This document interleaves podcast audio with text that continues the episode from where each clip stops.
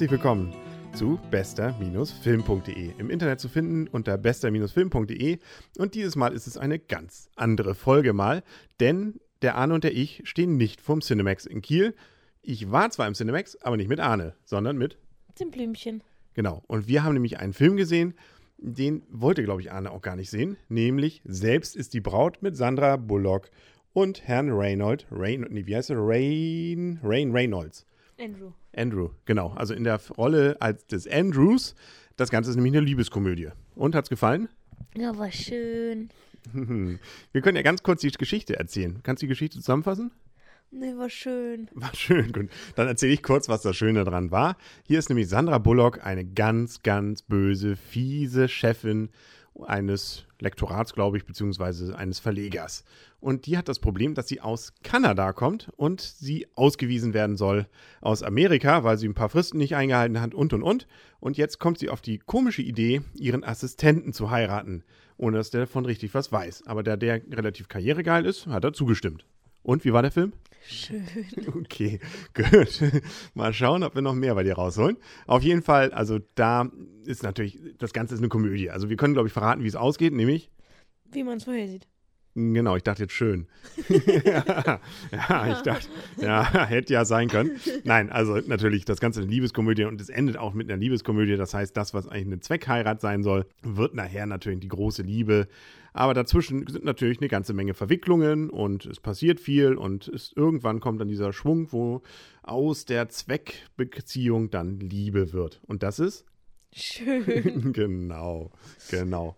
Ja, also das Ganze kommt mir erstmal so vor, so ein bisschen wie diese traditionellen Screwball-Komödien, hieß das, glaube ich, früher. Solche Sachen wie Pyjama für zwei oder, oder, oder. Das waren so Komödien mit in der Regel Herrn Rock Hudson und Frau Doris Day. Da gab es auch mal Herr Rock Hudson oder Frau Day waren irgendwelche, ja, Fiesen und nachher haben sich dann doch gefunden und alle waren doch lieber lieb und unheimlich toll. Hast du die Filme mal früher gesehen?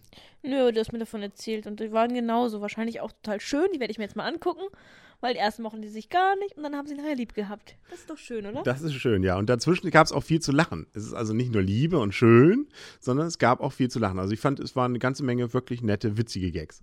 Ja, zum Beispiel die Eiswerbung vor dem Film. Die war witzig, genau. Gut, okay. Da, ja. Der Moment, wo, wo ihr euch immer fragt, welche doofen Leute lachen dann eigentlich bei dieser Eiswerbung. Beziehungsweise wir fragen uns, die waren aber wirklich lange nicht mehr im Kino, wenn die noch darüber lachen, wie dieser eine Junge ja dem anderen dann diese Melone an den Kopf schmeißt. Na gut. Aber das Deine Frau hat heute gelacht. Ja, genau. Mehrfach hast du heute gelacht.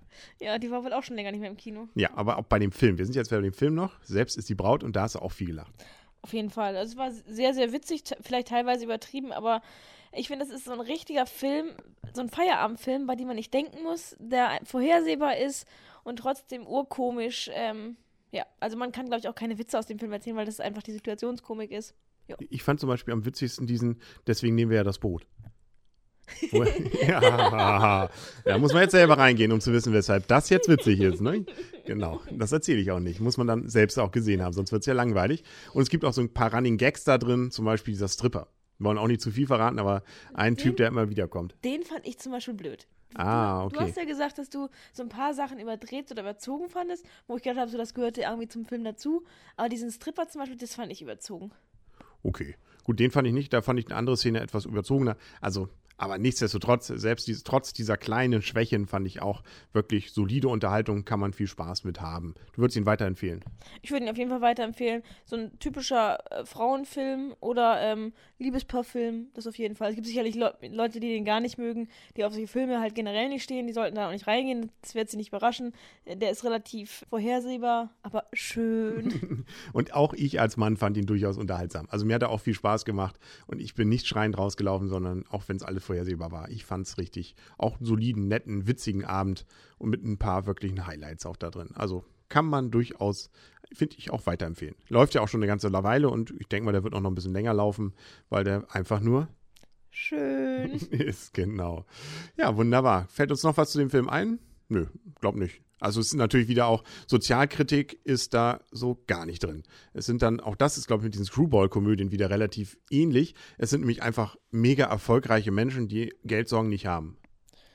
Die haben andere Sorgen, dass die kleinen Hunde von irgendwelchen Adlern weggeholt werden. Was ja nicht passiert ist. Und es war wieder viel Nokia-Werbung. Hast du dir jetzt Nokia gekauft?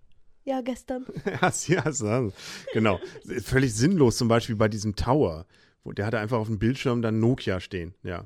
Und Apple war Werbung auch drin. Gut, aber wir machen, wir kriegen ja kein Geld dafür. Ne? Also so gesehen müssen wir es ja auch nicht sagen, welche Werbung da. Ich glaube, die beiden waren das. Gut, was wählen wir uns jetzt als nächstes an? Oder was guckst du dir denn als Frau als nächstes an? Ich glaube, den, ähm, ich kann mir weder Schauspieler merken, noch ähm, Filmtitel. Diesmal kenne ich den Schauspieler, den nächsten Film mit Til Schweiger. Irgendwas mit Herzblätter? Herzmännerblätter? Männerherzen, glaube ich, oder? Ja, passt doch irgendwie, oder? Genau. Und da spielen auch eine ganze Reihe Männer, andere, Männer und Frauen mit. Sehr viele bekannte Schauspieler. Schien tatsächlich relativ witzig und irgendwie auch ganz seltsam zu sein. Ja, also da ist sicherlich nicht vorhersehbar und wie gesagt, da habe ich ja auch viele, ich bin ja so ein bisschen so ein Legastheniker, was so Kino angeht und was die Leute, Schauspieler und so weiter angeht, aber ich habe da sehr viele Leute, bekannte Leute entdeckt, auch wenn ich die Namen nicht kenne, aber Till Schweiger kannte ich. Gut, also dann werden wir davon berichten, dann äh, freue ich mich darauf, dass wir uns dann da wiedersehen und dann sagen jetzt auf Wiedersehen und auf Wiederhören der Henry Blümchen und tschüss.